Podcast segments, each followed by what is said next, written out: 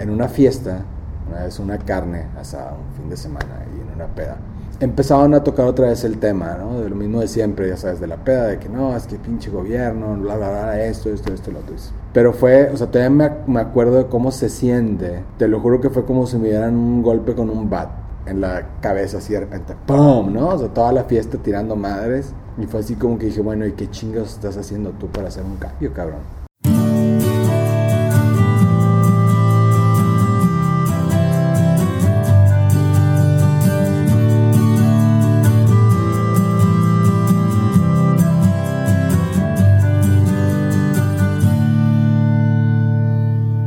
Bienvenido a un nuevo episodio de Habitats conmigo, Andreas Ostberg, y un invitado a quien hago una entrevista sobre pues un poco de todo, pero principalmente sobre cómo llegó a convertir una pasión en una profesión, es decir, cómo encontró a su hábitat.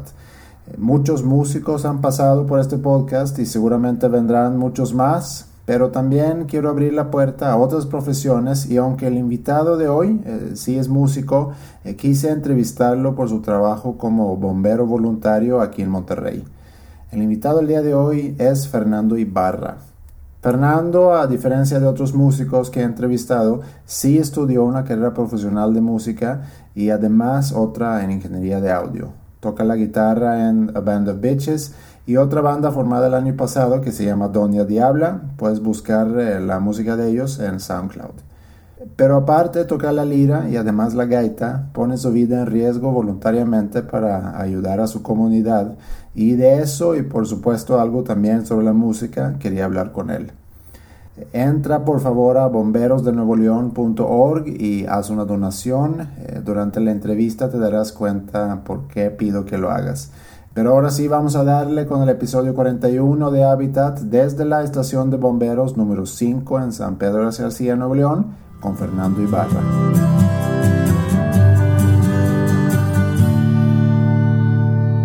Casi todas las entrevistas han sido con músicos. Mi curiosidad sobre ti eh, no es tanto por la música, sino por tu trabajo como bombero. Ok, bombero voluntario. Sí, muchos niños cuando les preguntas qué es lo que quieren ser cuando sean grandes, dicen bombero. ¿Fue sueño tuyo también de, chico? Sí, yo, yo creo que también forma, forma parte de, de, todo esto también, ¿no? La verdad, yo creo que es como cuando eres niño que vas al este parque y que hay muchos, muchos juegos y muchas cosas que hacer y todo. Entonces, tienes aquí también herramientas. Y ahorita que vayamos para allá abajo ves. Entonces, está ligado de cierta forma a lo mejor a a que salves a alguien o algo así, ¿no? Como a los niños también les gustan mucho los cómics y los superhéroes y todo eso, entonces a, lo mejor para ellos es como la imagen un poco más a este mundo, como más real, ¿no? De, de, como un cómic, algo más, más pegado hacia la realidad. Igual. ¿En qué tipo de ambiente creciste tú? Crecí en un ambiente mucho así como de outdoors y cosas así. En, en mi casa toda mi familia es súper outdoors, así de que cazadores, pesca de siempre, de toda la vida. Valores mucho todavía como de tipo campo. ¿Aquí en Monterrey? Aquí en Monterrey y en otras, en otras partes también, porque siempre andábamos de... Siempre que teníamos chance íbamos a la sierra. Nosotros teníamos una parte de una sierra muy grande que ahora es Monterreal. Mi abuelo era dueño de uno de los, de los cerros de ahí. Ah, Entonces él hizo cabañas y accionó todo ahí. Entonces siempre fue como cada vez que teníamos chances irnos para allá, ¿no? Entonces como que aprendes muchas, muchas cosas también, creo yo, valores que a lo mejor ahorita no están tan presentes, vaya, ¿no? Que te das cuenta cuando vives un poco más sin, sin todo esto, ¿no? claro, alejado de la Urbano y todo, ajá. Entonces te das cuenta que un poco de, tierra no te va a hacer daño, no te, no te, mueres, vaya. Por ejemplo, yo creo que, que el lado de cacería y cosas así, cosas que ya no hago, no porque tenga algo en contra de, de la, gente que lo hace, ¿no? Pero como que no me gustó tanto para mí estar e, ese, ese, tipo como de casa que hay ahora, ¿no? Hoy, hoy en día que toda la gente dice que va a cazar a un rancho que casi casi tienen los venados amarrados en los árboles ahí, ¿no? Y antes las, las casas que nos aventamos mucho era de caminar por la sierra realmente siguiendo huellas, o sea, todo ese tipo de cosas ya no hay. Creo que, que te da como otra visión también este, de la vida y de todas las cosas. Sí. Entonces creo que mi familia es como combinada, así, ¿no? Es como rara porque mi bisabuela, por ejemplo, de, de Glasgow, eh, ella me, plat- me platicaba muchísimas cosas, ¿no? De, de las cosas que hacían allá en Escocia. Como que guardan mucho ese sentimiento hacia naturaleza, hacia, hacia los outdoors y todo eso. ¿Es por el lado de tu papá, que son de Escocia, o de tu mamá? De mi papá. Ok. Vino aquí a México y se mudó, yo no lo sé creer, pero se mudó a un, a un pueblo, a un rancho, así fuera de nada. O sea, ella quería estar alejada y todo ahí. Entonces, era como muy raro de repente los veranos que íbamos para allá. Eso, eh, era un pueblo de 8 cuadras por 8 cuadras. O sea, era una nada, ¿no? Y pasaba un río por ahí, el río está muy, muy padre, había muchos este, sabinos y todo así súper, súper grande. Entonces, eh, mis tardes en los veranos era de que vamos a, al río de, de pesca y a caminar, haz de cuenta, ¿no? Leer un, un libro, te tirabas, tirabas tu estecaña y te quedabas ahí leyendo un rato. Y Scottish Coffee también en las, en las tardes, ya cuando estábamos un poquito más, más ¿Cuál es el Scottish? Sé, sé cuál es el Irish Coffee, pero el Scottish Coffee, ¿qué es? Con single malt, whisky y single malt. Así, nada más directo. Si quieres ponerle miel, pues le pones miel y si no, así mero negro. Y si quieres café, le pones café. Es café, bueno, también, sí. Pero sí es más como ese tipo como de family, ¿no? O sea, más este... Pero en- entonces se preservaron ciertas tradiciones. Digo, tu bisabuela, a final de cuentas, pues son ya varias generaciones atrás. Sí, es mucho. Pero se ha quedado a- a- algunas cosas de ahí. Tú tocas la gaita, por ejemplo. Sí, yo toco la Highland Backpack. Pero también fue porque, porque siempre quise, o sea, yo creo que fue parte por, por ella, o sea, como que me hizo daño oír tantos viniles que, que, que tenía ahí de música. Siempre me ha gustado mucho todo lo de la música y todo, y incluso mi primer cosa que dije, quiero aprender a, es una Highland Backpack. De que yo quiero aprender, pero no había nadie aquí que me, me diera clase, ¿no? ¿Qué- ahorita que dices Highland Bagpipe, bagpipe, supongo que entonces hay diferentes tipos de, de bagpipes. Hay como 80 tipos diferentes de bagpipes.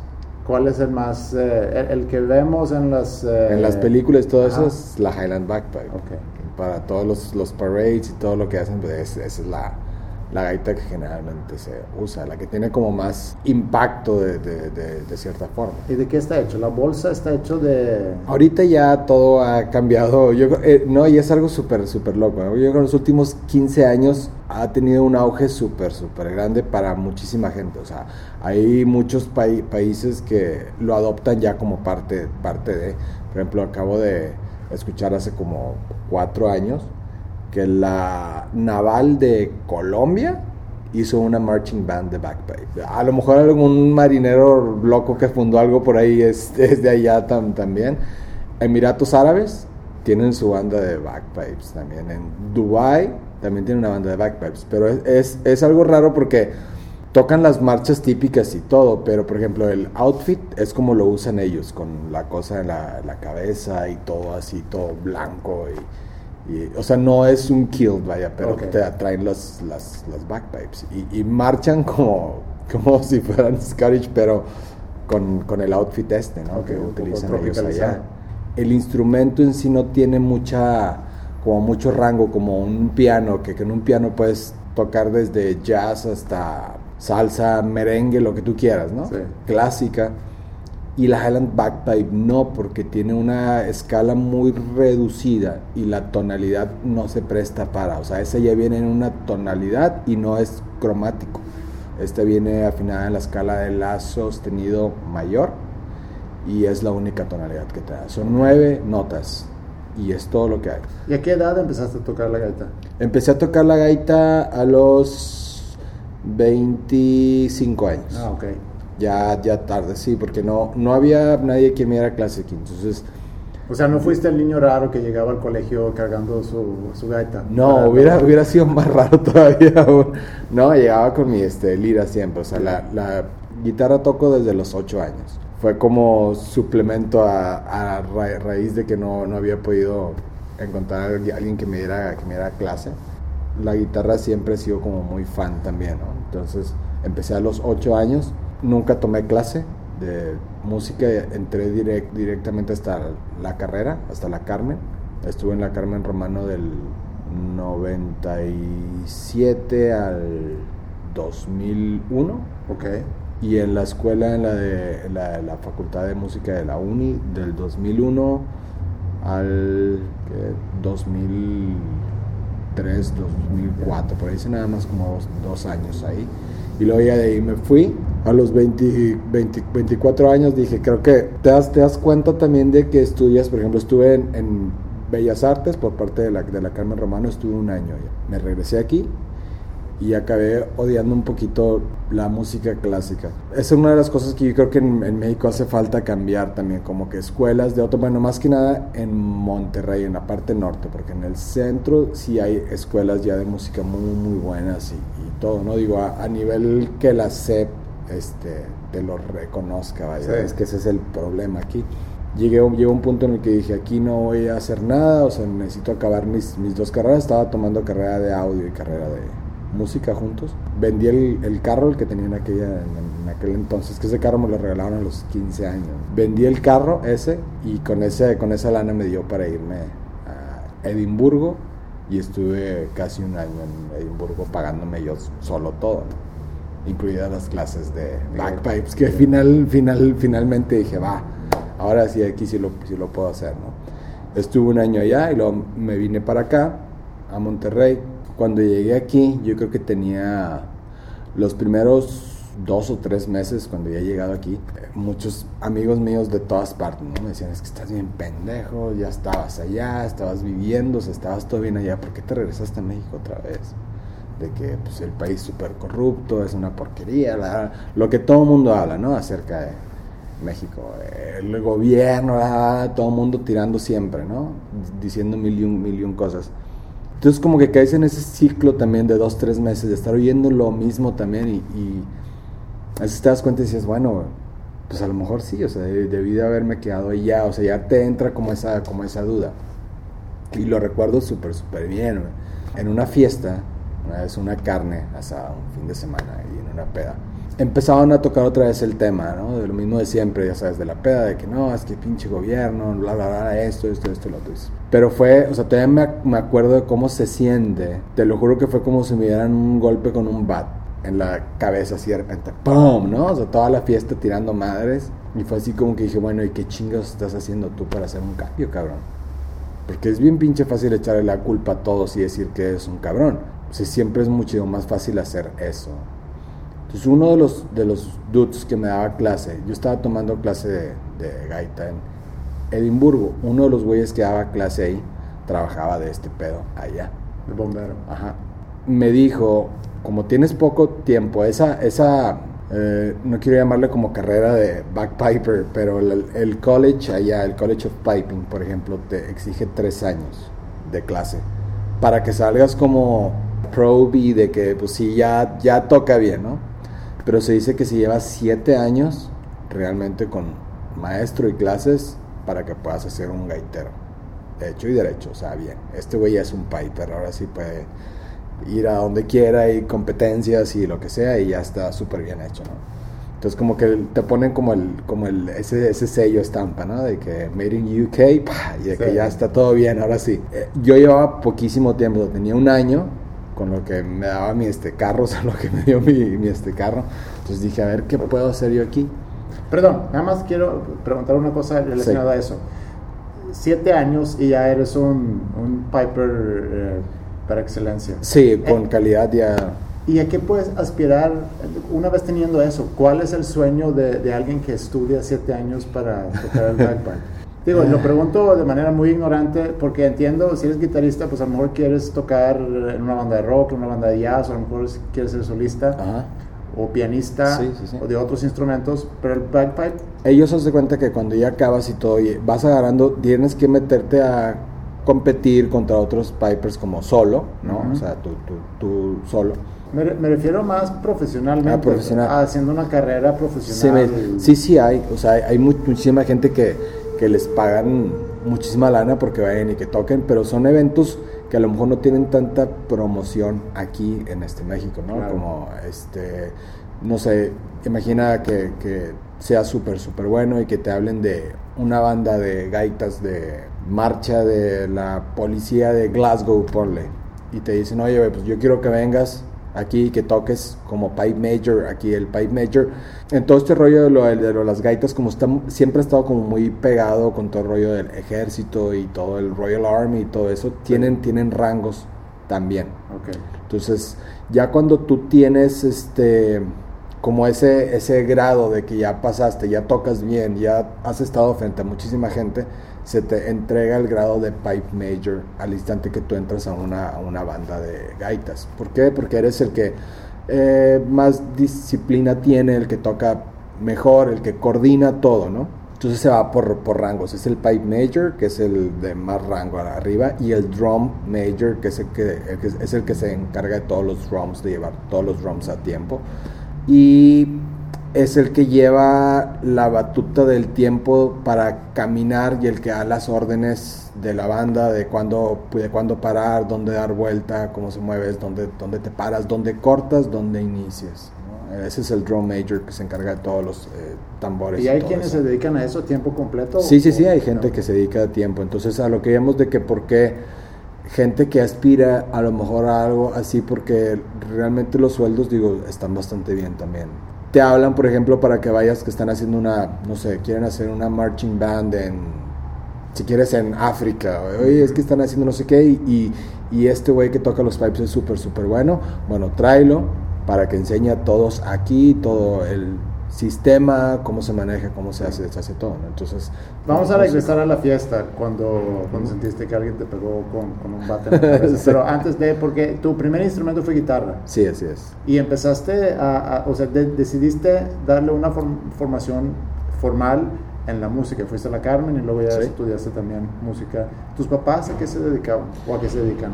Mi mamá es maestra de la universidad y mi papá tenía antes un negocio aquí en México que le surtía materias primas de neverías y paleterías y cosas así. Entonces, él enviaba materiales para todo México. Cerró, cerró eso y ahorita anda mucho con la, lo de la cacería y todo eso, con ranchos este, para venado en diferentes partes en México y así está un poco, un poco loco. ¿Eres el único músico de la familia? Sí, soy el único músico. ¿Y dónde nació ese interés por, por la música? No sé exactamente, te digo, de dónde. se me acuerdo, por ejemplo, de, de, lo de los bagpipes por mi bisabuela, que las tardes era de repente escuchar ahí discos de bagpipes y todo eso. Pero mi familia, de cierta forma, sí tiene como arraigada mucho lo de la, lo de la música y todo, pero es música más como mexicana y así, ¿no? Entonces me gustaba, o sea, cómo, cómo sonaba y todo, todo eso. Entonces fui como que experimentando más y jugando, ¿no? Hasta que dije, bueno, pues sí quiero aprender. Y em, empecé a los, a los ocho años. Pero creo que en parte pudiese ser por eso, ¿no? O sea, que veía de repente a mis primos mayores intentando tocar alguna pieza o algo y yo decía, pues yo también quiero, ¿no? O sea, como que quieres ver. ¿Qué, música escuchabas de chico? La influencia más, más grande que tuve fueron mis primos los que, los que te digo que, que de repente andaban ahí queriendo aprender también. Ellos en aquel entonces escuchaban Kiss y era así su mega banda. ¿no? Yo me acuerdo que llegaba y decía que con estos dudes, o sea, en sus cuartos así que todo lleno de postres de Kiss y todo así, ¿no? Eso fue lo que me detonó de cierta forma. Que Aparte, eh, ahorita, hoy estás, sé que estás tocando ahorita con con dos bandas. Eh, aparte de esas dos, digo, estás con Doña Diabla y estás, eh, como dice Jonás, el, la banda innombrable. la, la, innombrable, sí, es. Este, aparte de esas bandas, ¿hay alguna otra banda? Tuve una, una banda antes que, que estas dos bandas. Este, era de otro, otro género totalmente más. No, no quisiera llamarle como metal, pero creo que, digo, ha sido una parte de mí también que ha estado como muy presente, ¿no? Musicalmente se me hace súper, súper padre poder jugar con otras, con otras cosas que durante años no pude jugar. O sea, era como que metal, metal, metal y, tocas metal nada más, ¿no? convivir con ese tipo de gente así como metalheads y así como muy cerradas, gente muy, muy cerrada y, y que no acepta otra, otra cosa, ¿no? Es como que eso, entonces yo para ellos siempre fui como un poser, así de que es que eres un poser porque escuchas B.B. King, ¿no? Escuchas Clapton, ¿qué es eso? Hendrix, de qué basura. Y decía, no, güey, o sea, real, realmente esos riffs que tú oyes en metal y todo eso, la base es esta. Viene de si ahí. escuchas Zappa, si escuchas Hendrix, si escuchas todo eso, viene, viene de ahí. O sea, vienen muchísimas cosas, progresiones, escalas, to- todo, todo viene de ahí. ¿Y con qué sueños entraste a estudiar en la Carmen Romana? Entré con ganas de, pues, de querer aprender, no muchísimo más, sino realmente poder escribir música. Por ejemplo, algo tan, tan básico como eso, de que en guitarra, por ejemplo, tienes métodos alternos al de, al de notas, pero yo creo que el universal y global, pues lógicamente las notas, saber, saber leer es como aprender a, a leer también un, un libro, ¿no? No es, mu- mucha gente a veces dice que tienes que leer un, un- un libro, que te hace bien leer, leer libros. Claro, sí, sí, sí, pero también hay gente súper cuerda y súper con pasión y con valores y muchísimas cosas que no se aprendieron de los libros, o sea, lo aprendieron en el día a día con su Viviendo. familia, con la persona que tiene. Creo que los músicos es exactamente igual. O sea, no porque, no porque sepas leer te dice que eres súper, súper bueno, no porque sepas los modos de tal tonalidad y escalas y todo, quiere decir que eres mejor que al otro güey que está ahí. O sea, hay muchísimos músicos muy, muy grandes que Sí. tienen un feeling realmente gigante que jamás en su vida, es más, ni siquiera saben leer música. Sí. Eso de lo de la carrera para, para mí también fue como tener herramientas extra, ¿no? Para, para poder aprender a leer y, y tú lógicamente también ves como otra gama también de, de cosas, ¿no? Muy Sí. diferentes, que creo que es, no debería estar como ni en pro ni en contra, o sea, si quieres, ahí está, el conocimiento está ahorita con la red y todo a súper, súper fácil, o sea, Sí. escuelas y todo, ¿no? Entonces, es- eso es lo que me, lo que me llevó yo creo a, a meterme más en, en lo de la Carmen. Si regresamos a, a la, a la fiesta que mencionabas y me comentabas que la persona que te daba Ah, clases sí, en, sí, en Edimburgo Ajá. eh, era bombero. Era bombero, sí. Como lleva poquito tiempo para ir para allá y no tenía los tres, los tres años para acabar esa carrera de, de pipes, el chavo este, o sea, como con una química muy, muy buena, la verdad es que creo que siempre he tenido como mucha suer- suerte de toparme con, con gente realmente buena. Entonces este, este dude me dice, oye, pues sé que tienes poquito tiempo, pero te ofrezco yo darte clases gratis en las tardes. O sea, en, las mañanas pues ibas al College of Piping y todo, ¿no? Pero en las tardes, ¿qué haces? Le dije, pues nada, me estoy yendo a los parques a hacer mis prácticas, a sacar. Me dice, bueno, vente. O sea, te doy clase, nada más que yo tengo turno a veces y no puedo salir al parque. Cuando no puede hacer eso, pues vienes a donde estoy yo. Sí. Entonces, por eso empecé yendo ahí, llego y veo como que sentido de amistad entre, entre todos, como de family, de apoyo. De fraternidad. Exactamente, entre todos. Y ese como brotherhood que se hace con todos, ¿no? Me recordaba mucho cuando yo jugué, yo, yo jugué americano 11 años. Entonces todos mis coaches y todo eso siempre como que trabajo en equipo y todo eso. ¿no? Entonces como que dije, órale, o sea, está bastante bueno aquí, por lo que veo es muy físico también, que es otro, otra cosa que siempre ha estado como en mí muy, como muy fuerte ahí, es, es eso. Siempre me ha gustado mucho el trabajo físico y exigir mi cuerpo y mente hasta el máximo. ¿no? Entonces, entre la queja de todos, te, te prendió el foco que pues yo puedo hacer algo y... Me prendió el foco por, por eso, porque dije, pues si no estamos haciendo nada, siempre es mucho más fácil estar echando madres, ¿no? Me dio como un cierto, a lo mejor no fue, no fue coraje, pero fue algo así, todo como, ¿me entiendes? O sea, como que, ay, hijos de la chingada, o sea, como que sí te quejas de muchísimas cosas y dices todo, que el país, esto, esto, esto y el, y el otro, pero a fin de cuentas le dije, güey, te para un tránsito y le das lana, güey. O sea, ¿dónde está también tu lado? Está siendo súper hipócrita y súper imbécil también, Sí. ¿no? Me ac- acordé del trabajo que hacía el dude este y cuando eras niño también como esas ganas de, ah, o sea, como que se combinó todo, ¿no? Y dije, va, pues no pierdo nada. Para todo esto pasó algo súper extraordinario y súper loco, porque cuando traía todo ese trip yo de que, chingado, ¿qué es lo que puedo hacer? ¿Qué puedo hacer?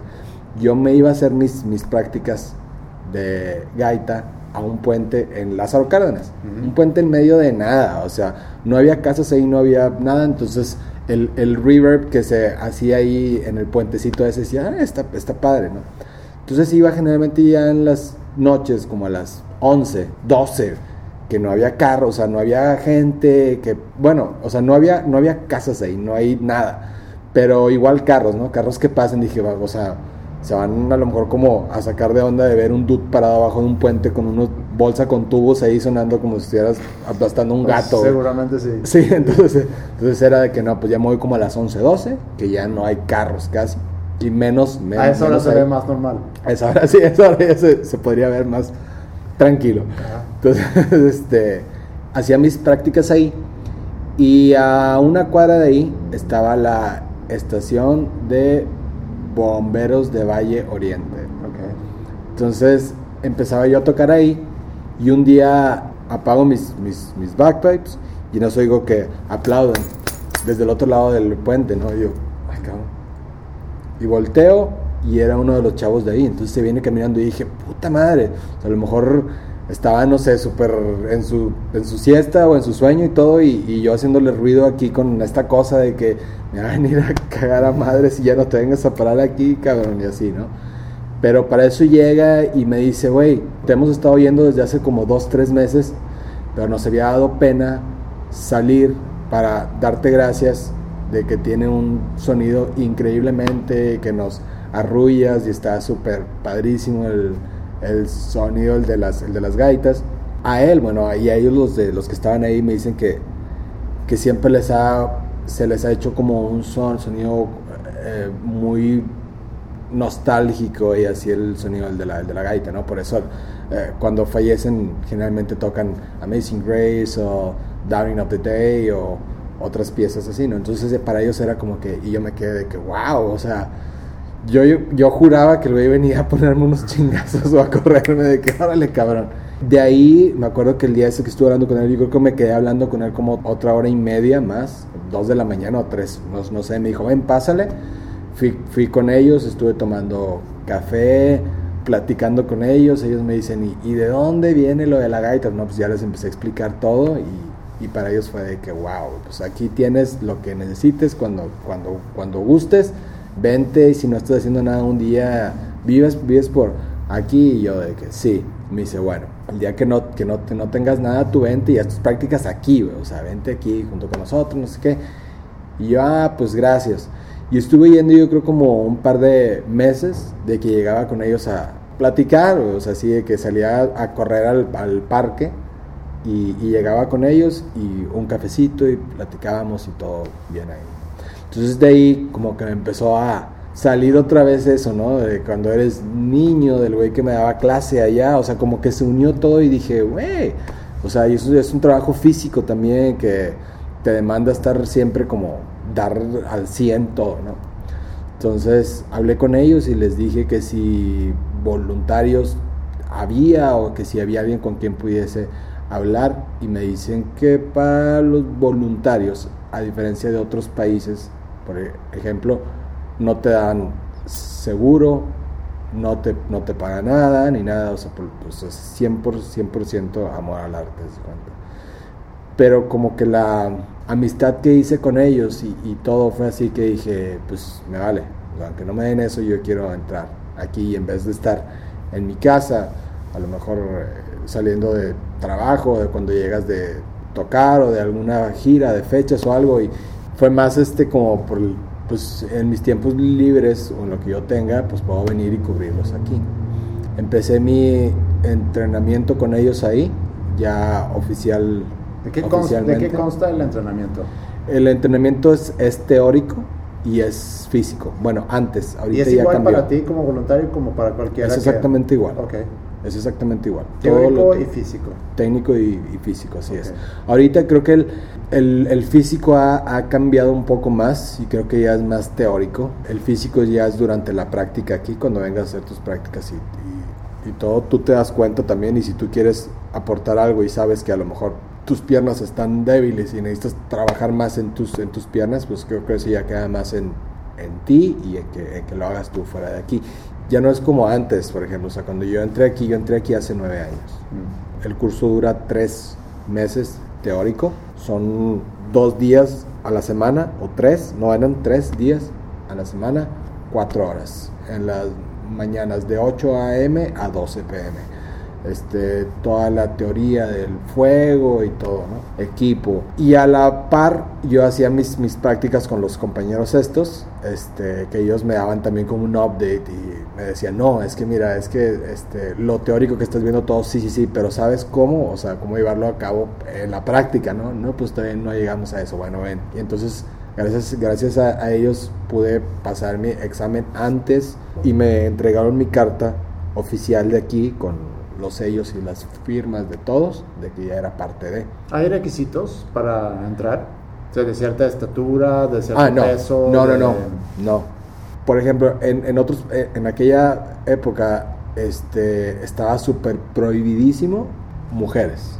O sea, Ok. si mujeres aquí no, nada. sí, de hecho te cero. iba a preguntar de eso, porque Así, nunca ves ajá. mujeres. Sí, es así como que no nada. Siendo que en otros países sí hay. O sea, es muchísimo. Porque creo que, por ejemplo, lo hemos, lo hemos visto en las, en las prácticas. A veces tú como hombre, tu tamaño, tu peso, lo que sea, no es lo mismo a veces para meterte por un ducto Claro. que alguien que es mucho más chico que tú o que Sí. tiene otras habilidades probablemente que tú no tengas, ¿no? Como son mujeres. Sí. Ah, lo que me da gusto ahora, bueno, ahorita que me, me dices eso, tenemos de un año para acá que ya está también abierto para chavas. Pueden venir y se, se, se meten y todo. Realmente yo creo que lo que hace falta aquí y lo que quiero también, porque sé que cuando yo entré aquí también dije, tengo como una, una meta o una base aquí de poder hacer algo bien, es de hacer un grupo de voluntarios del estado. Ahorita somos, somos ocho en todo el estado. Ocho voluntarios. Sí. ¿Por qué? Porque si, si te pasa algo aquí, o sea, por más que mis compañeros te quieran y todo, o sea, ellos no pueden pagarte el hospital. Entonces, y por ejemplo, para mí, si yo voy y saco un se- seguro de gastos médicos, no me lo hacen válido, porque me dicen que es trabajo de alto, de alto Claro. riesgo. Entonces dices, puta madre, entonces ¿qué haces? ¿Y que O sea, dónde está el? Exactamente. Entonces yo lo que, lo que quiero es hacer un grupo de voluntarios donde sí tener un cierto estándar de a lo mejor de, de- de horas para poder cubrir y pedir, por ejemplo, ir con el alcalde y decirle, no te estoy pidiendo, güey, que me dé seguro de, de- de gastos médicos a mí, gratis, ni nada.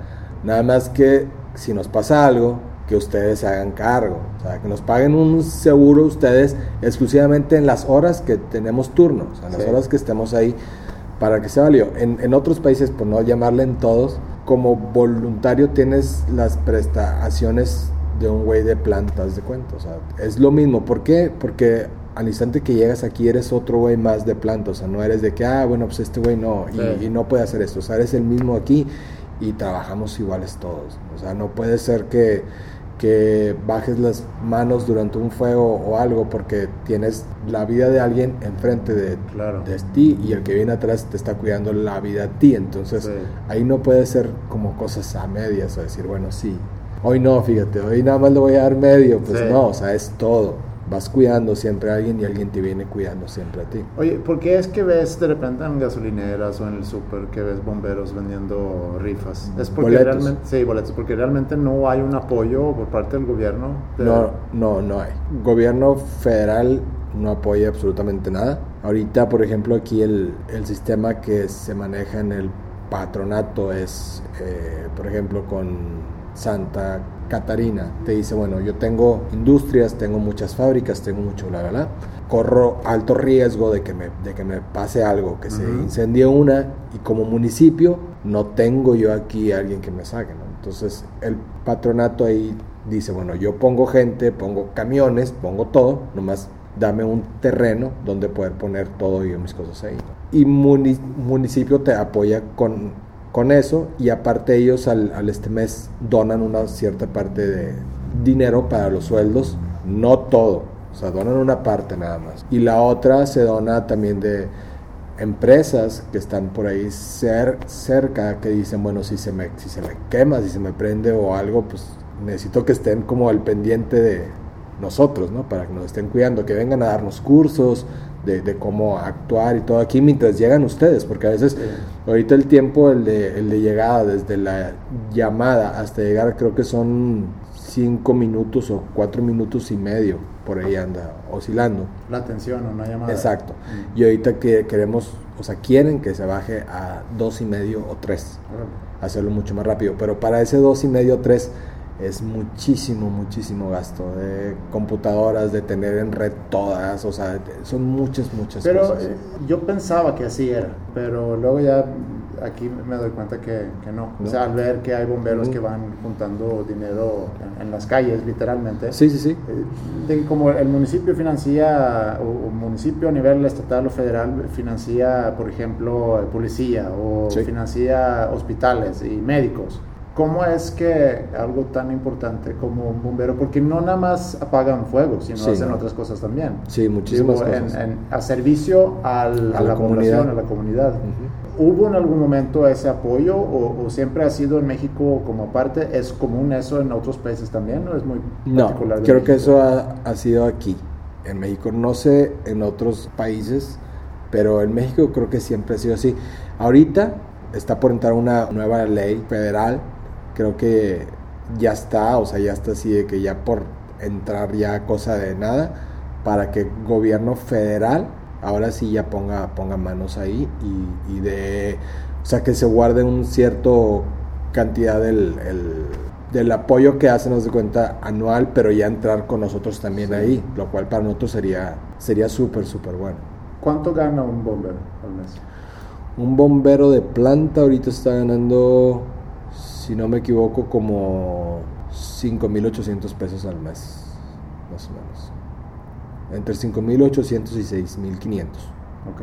Ya con todo, prestaciones y con Ajá, otras sí. cosas que pueda haber. Sí, es, es algo que a mí también se me hacía bien raro. O sea, cuando entré aquí dije 6.500. ¿Qué haces con 6.500 pesos al mes? Pero te digo algo también, o sea, es... Yo creo que no he visto güeyes más felices que los güeyes que trabajan aquí con ganando 6.500 pesos. La- las personas que entran aquí, incluyéndote a ti, Ujú. es porque tienes un llamado para se- servir, yo supongo, a los demás. En en especial a alguien que, que pone por Sí. medio su vida, Sí, literalmente. bueno, eso sí. Y eh, porque entras aquí no por el dinero. Yo creo Sí. que hay otros trabajos donde puedes ganar eso o un poquito más, más. pero sin tener que poner a riesgo tu, tu vida. ¿no? Sí, yo, si lo ves por ese lado, sí. ¿Cómo, Sí, creo. cómo es un día normal aquí en, para un bombero? Eh, Supongo que trabajan turnos, no trabajan de 9 a 5, No, no, 5 no. días a la semana. Se trabajan por turnos de 24 horas y tienes 48 horas libres. Ok. Y hay, hay gente aquí que, que dobla turnos, que le piden de que, oye, este, no sé, me, me- este, puedes cu- cubrir, me voy a ir durante tres turnos a tal parte o algo. Entonces, órale, va. Entonces ahí trabajas 40 48 y tienes 24 horas libres. Descansas 24 y trabajas 48. Llegas a tu turno. Llegas al turno a las 9 Ajá. AM y sales hasta las 9 AM del otro día. ¿Y qué pasa en esos? Porque no todo el tiempo hay fuegos. Sí, no. Cuando no hay nada, o sea, llegas y lo primero que haces es checar todo. Que la herramienta esté completa en su, en su lugar. O sea, lo, prim- lo primero que hacen cuando llegan aquí es checar todo, que se, se entregue todo, el turno antes de que tú salgas. O sea, llega el turno nuevo y tiene que checar todo y decir, oye, si yo sé que durante, durante mi turno se me quemó, no sé, un hacha o me hizo falta o lo- se nos quedó tirada algo, no sé, que se quemó algo o, o que no está jalando tal cosa, o que la llanta del camión está baja, o le falta aceite, lo que sea, la responsabilidad es, es mía de hablar con el turno nuevo y decirle, oye, ¿sabes qué? Mira, pasó esto, esto, esto, esto, esto, esto. Sí. Y ellos ya después de que ya chequen que todo está bien, que eso es más o menos en el Prox, se tarda como unos 15 minutos, 20, ¿no? Para las 9 y media, ya que ya está todo bien, tiene que estar limpio todo siempre. No puede estar sucio nada, ni la cocina, ni nada. O sea, cuando tú entregas, tienes que entregar como Todo si estuviera nuevo. nuevo todo, Sí. ¿no? En una, en una casa es como si compartieras un depa con otros tres más, ¿no? Amigos Son tres, tuyos, perdón, en turno compañeros. son tres aquí. Son cuatro Ok. en esta estación. Hay otras que tienen tres Sí. y hay otros que tienen cinco. ¿Y hay una jerarquía raro. entre ustedes? O sea, hay alguien Sí. que es el jefe, que es Sí, el- sí, sí. O sea, va el de nosotros, por ejemplo, el jefe, el de más alto rango es el comandante Ok. y luego van los capitanes, y luego tenientes, y luego los maquinistas, que son los que traen el, el pumper, y nosotros ya después, así como en la cadena de abajo. Los que entran primero al Sí, exacto, sí, exacto, esos, esos, man. Ok. Oye, y cuando están aquí, eh, supongo si no pasa nada, pues están aquí Sí. atendiendo. Sí, si no, pasa, si no pasa nada, puedes estar aquí. Lo, lo mismo que haces en una en tu, tu casa un día que tienes eh, a lo mejor no mucho Sí. que hacer, ¿no? Tienes televisión, tienes... eh, bueno, ya tienen wifi, cosa que, que ya también está como bueno, porque no había, o sea, hasta hace un año no había wifi. En algunas partes tienen cable, puedes hacer otras cosas también aquí, o sea, digo, básicamente tenemos un cuarto aquí para hacer pesas también, con bolsas para hacer box y todo, entonces... ¿Y qué pasa cuando hay un, alarma? ¿Suena aquí una sirena? Sí, o- suena una, una, una sirena que ahorita vamos abajo para que sepas cómo es el procedimiento de todo. No necesariamente y es súper, súper raro que te hablen direct- directamente aquí y que te digan, se está quemando tal, o, o un choque, o un bla, bla, bla. Sí. Generalmente nos habla de la estación de donde salen todas las llamadas y camiones y todo, que es la que está en Constitución, Ah, al sí, lado claro. del... Este, esa es la que maneja todas, Esa es esa es central. la estación central, sí. Entonces generalmente llaman allá y de ahí nos, nos, nos marcan ellos y ya te dicen, ¿sabes qué? Hay un incendio de una casa o, o sea, va a sonar absurdo y tonto, pero desde incendios hasta, o sea, bajar cosas de Claro, árboles. O sea, de que sí, la vez pasada fuimos a un cotorro que se le salió y está arriba de un árbol. Entonces fuimos a bajar, o sea, de todo. Enjambres de abejas, choques, tarántulas en casa, o sea, o sea, hasta algo así, ¿no? Tan, tan básico. Entonces te hablan ya ellos y te dicen, para que tomes apunte, eh, es el tal calle, tal calle. O sea, te pasan las calles y luego ya te dicen, es un incendio de una casa, un incendio de bodega o tejabanes o, o bla, bla, bla. Todo es por medio de este, claves también que tienes que aprender durante ese curso que Sí. llevas, llevas unas claves. Al instante que ya sabes que, o sea, que ya te hablan y te dicen qué es esto, suenas alarma y todo mundo corre hacia el camión, se cambia y sales. Tienes que ponerte el traje todo en un promedio de 30 segundos, 35 seg- segundos para subirte ya listo al, al camión. Cuando están aquí un día normal, no pasa nada y, y entra un poco a lo mejor el aburrimiento, ¿quieren que suene la, la alarma? Va a sonar medio raro, pero no es porque le de- desees mal a alguien, ¿no? Y a veces, pero Pues es, ha de ser mucha adrenalina también. sí es bastante adrenalina. Yo creo que te haces después como adicto a todo ese tipo de cosas, ¿no? A emociones así como fuertes. Pero también hay muchas cosas que hacer. O sea, generalmente en los días, por ejemplo, que no hay tanto fuego o incendios o accidentes o choques o lo que sea, hacemos prácticas aquí también. Nosotros, el cual espero que vengas pronto. A ver. Sí, me llama la Este, atención. De conocer como un día de entrenamiento. Ajá, y son, son, son muchas cosas o sea, que se pueden hacer aquí, pero básicamente es, si no, hay, si no hay nada, o sea, no puedes irte de aquí, no tienes que estar aquí, entonces puedes hacer lo que tú quieras, pero Sí. estando, estando aquí. ¿Y qué tan, con qué tanta frecuencia hay salidas? En la estación esta yo creo que es la, está entre la tercera y la cuarta que más sal- salidas tiene, 2.4 creo. Ok. salidas por día. Lógicamente hay días que no pasa nada y hay días que sale seis veces. Como dijiste ahorita, no es nada más atender a incendios, a veces Sí, hasta bajar todo. gatos de un, de un árbol y, y choques. Deben de, de ver cosas feas, Sí. gachas. Sí. ¿Cómo Sí, trabajan sí. con eso? ¿Tienen ustedes algún apoyo profesional para poder luego atender? Creo que se estaba manejando, tenían planes de implementar eso. Lo que, lo que sí, por ejemplo, acaba de entrar hace pocos años, como un par de años, es que nos, nos checan para ver cómo estamos adentro por todo el humo. Claro. Entonces ya hay alguien que nos, que nos checa todo y nos dice, es que no, nosotros teníamos este, tenientes antes muy, muy viejos, ya muy, muy grandes, que en sus, en sus épocas no había tanques de aire como hay ahora. Entonces la forma de trabajar de ellos era siempre sin tanque de aire, ¿no? meterse a los incendios y, y para ellos era como que Aguanta la no puedes o qué, cabrón. O sea, o te digo cómo trabajar. Y tú de qué, güey. Si ahorita ya hay tanques, úsalos. O sea, no, no es como que tienes que seguir. Algunos de ellos ya grandes se han ido muriendo en el transcurso de estos años, ¿no? Y este, otros ya de, de este plano tienen prohibidísimo meterse a un incendio. O sea, vienen y trabajan y todo, pero ellos no entran al fuego y no pueden entrar al fuego por la sal- salud de, de ellos. En cuanto a lo psi- psicológico, no hay. O sea, que yo sepa, no hay como un apoyo de, de parte de.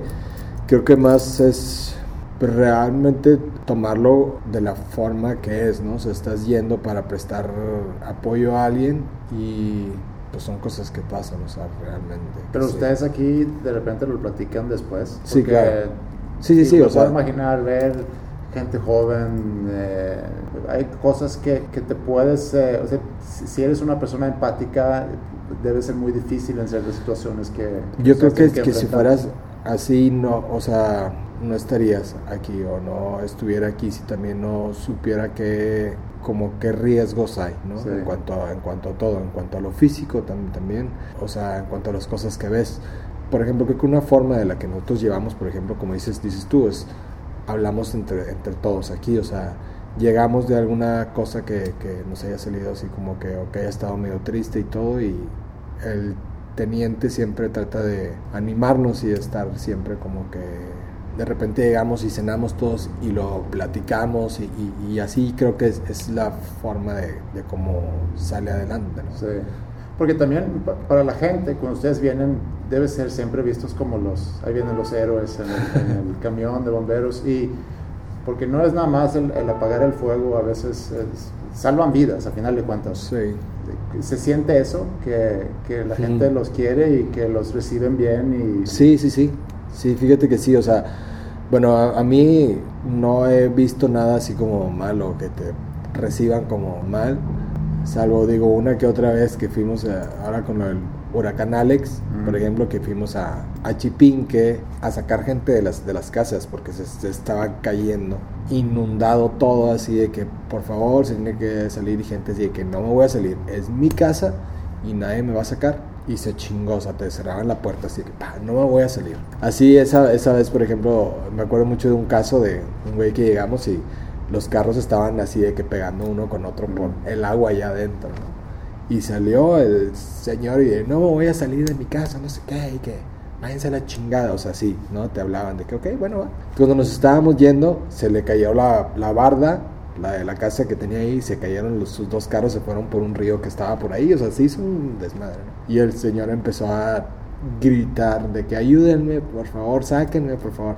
De que acabamos de estar con usted hace cinco minutos aquí, le estamos pidiendo que por su seguridad se salga, o sea, Pero ustedes regresan, ustedes eh, Sí, sí, sí. por only cuenta nueva. No, claro, pues es que si no, imagínate que auxilio, no, pues que no, pues no, entonces ¿qué, qué estás haciendo? No? O sea, yo creo que es parte de... ¿Cómo es el proceso cuando llegan a un incendio? Lo primero que haces es analizar todo que tiene que ser y eso te lo haces con la práctica y todo. No nada más es llegar tirando puertas y echando agua, ¿no? Claro. porque a veces para nosotros también es algo que te inculcan mucho en el curso de aquí todo, es siempre ir hacia la raíz del fuego, o sea, Ujú. porque a veces una casa puede estarse quemando un cuarto de la parte de atrás. Vamos a poner este caso así para explicarte todo lo que se hace. Cuando tú llegas al fuego, lo pri- primero que te das cuenta es qué tan, qué tan fuerte está el fuego, en qué tipo de espacio está. Si es, en una casa, ya te pones tu equipo de tanque para que lo respires y te bajas con tu máscara. Lo primero que hacemos se divide en varios, en varios grupos. Nosotros que somos los de primer ataque, haz de cuenta, o sea, llegar y son los primeros que, que entras. Atrás hay gente que está viendo y que ellos exclusivamente llegan a cortar luz y a cortar gas Ok. Porque es otra cosa. A veces está la- el fuego adentro, lo que sea, están unos cables pelones de luz ahí. Te avientas el chorro de agua, te puedes quedar pegado ahí. Claro. Se ve muy padre cuando entras con el hacha o con una barra rompiendo, ¿no? Pero realmente siempre hay que checar si la puerta está abierta, realmente para no joderle la puerta a alguien, ¿no? Claro. Que no, que no lo pague. Entonces, pues ya checas y si no, si hay alguien que generalmente las, la gente que está afuera viendo o algo son los dueños de la casa. Sí. Entonces preguntar si está el dueño ahí. ¿Sabes que Sí, pues digo, si hay vidas en riesgo, o sea, si te lo voy a cambiar totalmente, llegas, cortas luz y agua, pero te dicen que hay alguien adentro, ahí la prioridad se convierte en sacarlo de ahí. Sí. independientemente a como del lu- lugar. ¿Te ha Entonces, tocado sacar a alguien de una casa?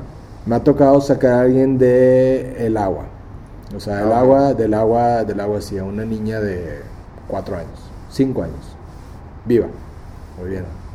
Bien. Entonces sí, pero así de gente, o sea, que realmente que lo carguemos y así no. Sí, sí hemos, o sea, sí he ayudado con los compañeros con los que entro, porque no entro yo solo, no puedes, no puedes entrar solo por, por norma. Cuando entras a, a bus- buscar a alguien mínimo en par.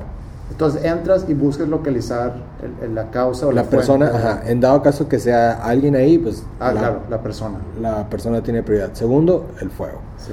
¿Sabes qué? Pues si, si no hay riesgo, nada más es, el, es el, puro fuego, es entrar. Y mucha gente también dice, no, pues es que entras y abres, ¿no? Y mojas, o sea, ¡ah! entonces a veces dices, bueno, sí es, tienes que ver en dónde está, a lo mejor el cuarto está hasta el de mero atrás y tú ya llegaste echando agua a todo y le echaste a perder la computadora, el refrigerador, la televisión, todo lo que tenía, que a lo mejor es gente que no tiene a veces tanto y no tienen un seguro de casa, le hiciste un daño peor que, que algo bien, ¿no? Entonces tienes que analizar todo en eso súper rápido, ubicar el este fuego y ubicar el tipo de fuego que es también a veces, porque si es un incendio por medio de, de químicos o de aceite, Sí. que le echas agua, lo haces peor, Sí. porque lo desparramas todo y ahora se va a aprender más cosas y para que lo controles es más difícil.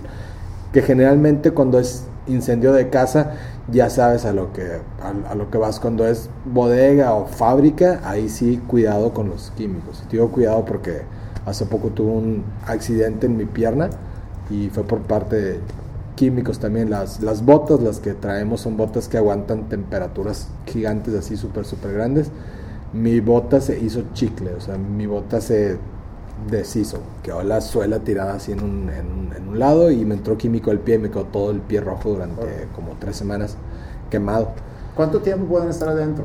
Por ejemplo, cada tanque, cada cilindro de aire te da para estar adentro como 15 minutos Ok. antes de que empiece la alarma para sonar de que ya se, se te va a acabar. Y ese es un rango de como de un cuarto de tanque para que te dé chance en que, tú, Ok. en que tú salgas.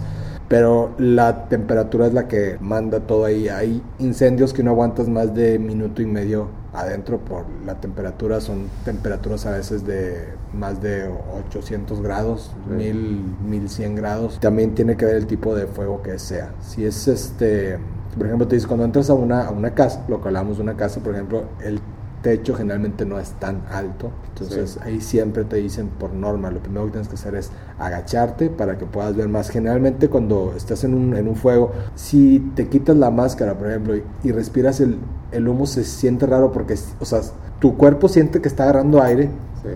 pero no es aire, o sea, realmente das cuenta no estás agarrando nada y es donde empiezas a entrar en pánico. Entonces cuando pasa eso te tienes que tirar al este piso y en la parte de abajo del piso es donde puede haber un poquito de oxígeno. Para darnos una idea de eso, cuando tú entras en una casa con fuego, si tú te quitas tu, tu máscara, ¿cuánto tiempo durarías respirando El humo. El humo ahí adentro.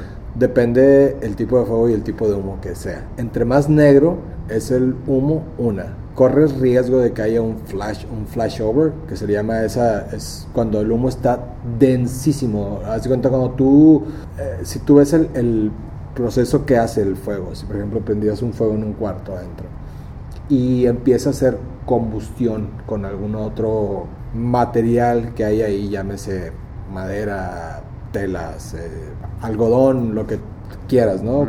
Cartón, plástico. Empieza a llenarse el cuarto de, de humo. Es un humo como grisoso clarito. Cuando el humo está más color negro, que es un humo negro denso, como se está quemando tan rápido, no está quemándose al 100%, sino se hace una especie como de polvo y eso es lo que hace que se vea negro. ¿sí?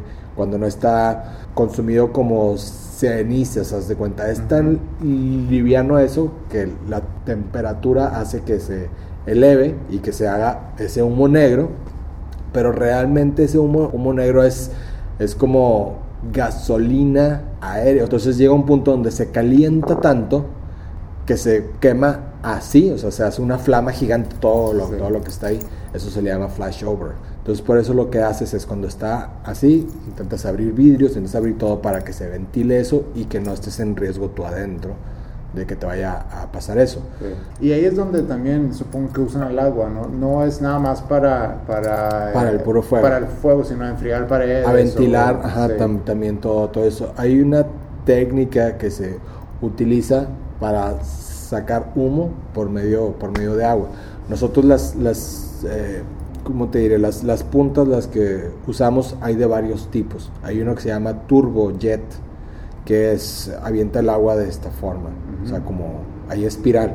Entonces, ¿qué pasa si tú le apuntas al humo y hacia una puerta o algo con, con eso? Preferentemente que esté a altura un poquito más alto. Haz cuenta que empiezas a jalar el humo lo empiezas a sacar de ahí con ciertas ráfagas, o sea, no, no también es dejarlo así fijo nada más, son técnicas ya de cómo lo manejas y qué tipo de punta estás usando, qué tipo de fuego estás atacando, qué tipo de líneas tienes, porque tenemos también de varios diámetros, son muchas variantes que puede haber. ¿Nunca te has arrepentido de haberte metido en esto? Mm, no, la verdad no. O sea, me da, me da como risa porque eso es una pregunta bastante común de que, y no te arrepientes de que no. He conocido gente maravillosamente grande que, que, yo creo que si no hubiera, o sea, si no hubiera estado aquí, no, no hubiera dado con ellos, ¿no? ¿Qué has aprendido durante estos, durante estos ocho o nueve años que, que llevas en esto? ¿Qué sientes que es el aprendizaje más importante para ti? Mm, qué buena pregunta. Es que hay tantas cosas.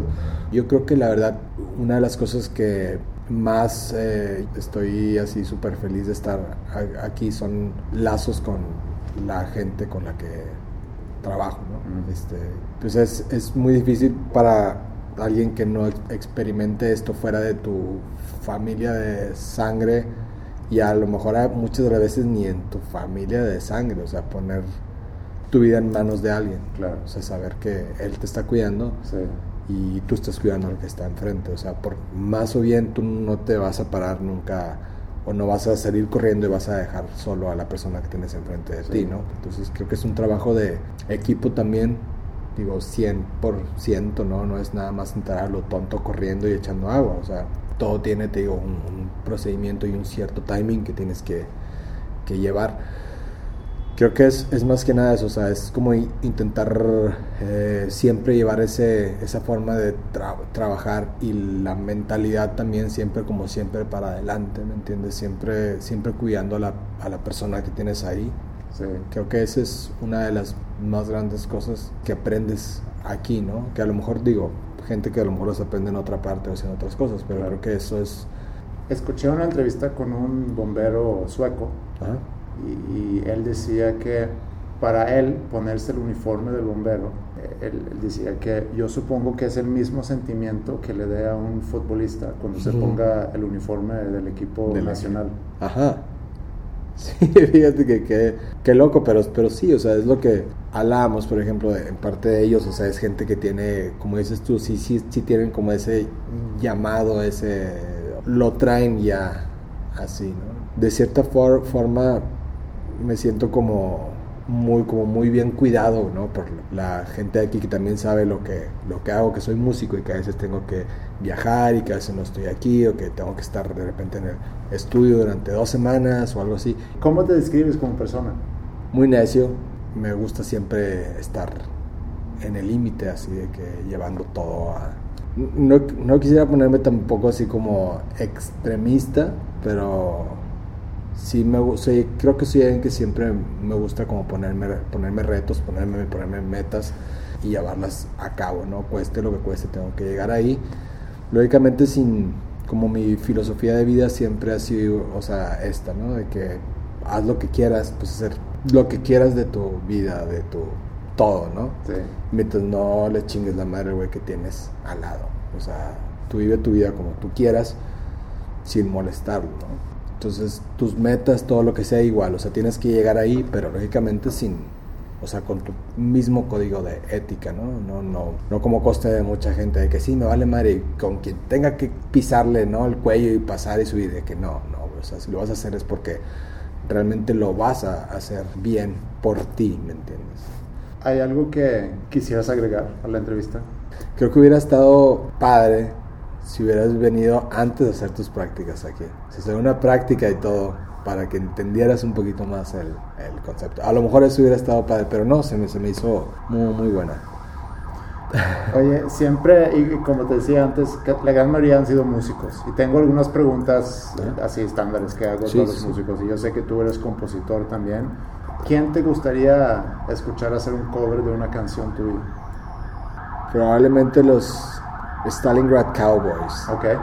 Sería como, wow. o sea, digo, hay muchísima gente, ¿no? Pero digo, creo que si nos vamos a un extremo así, de que sería... Ok. ¿Y alguna canción que, que te hubiera gustado mucho haber compuesto? Probablemente la de Come Rain or Come Shine. Con B.B. King. Ah, con B.B. King. ¿Quién me recomendarías entrevistar para este podcast? A Vicky Morales. Victoria Morales, creo que sería muy interesante, sí. Ok, muy bien. Eh, ¿Y eh, con qué canción puede ser tuya o puede ser de alguien más quisieras terminar el programa? Quisiera finalizarla con La Catedral de Agustín Barrios fue mi primer examen de lira clásica. ¿Sí? Bueno, vamos a si no la escuchado, escúchala, es muchas gracias por tu tiempo y por la ¿Nombre de qué? Aquí estamos, ya sabes.